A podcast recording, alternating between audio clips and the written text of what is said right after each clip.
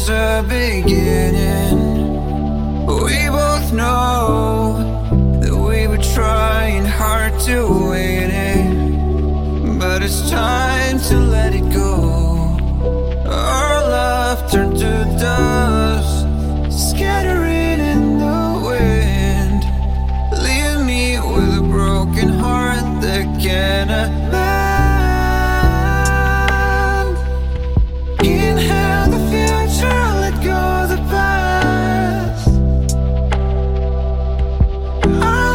Just could